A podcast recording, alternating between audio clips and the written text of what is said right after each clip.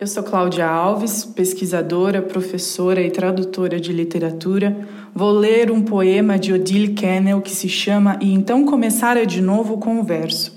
A tradução é de Ricardo Domenech e a epígrafe de Brinkman. E então começara de novo com o verso. De repente, lá estava eu, nesse ponto em minha vida.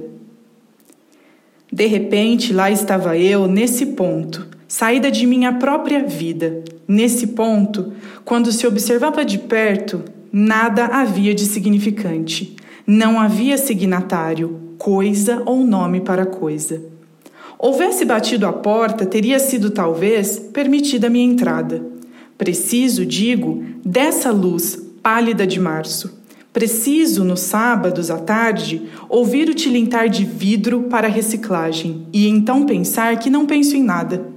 Preciso que o sapato seja apenas sapato, uma geladeira, uma geladeira, e o despertador, que algures toca todos os dias à mesma hora, apenas um despertador, que algures toca todos os dias à mesma hora. Esse verso novo que começo talvez nunca termine, ou fique, como um cachorro escaparia, apenas por estar aberta a porta.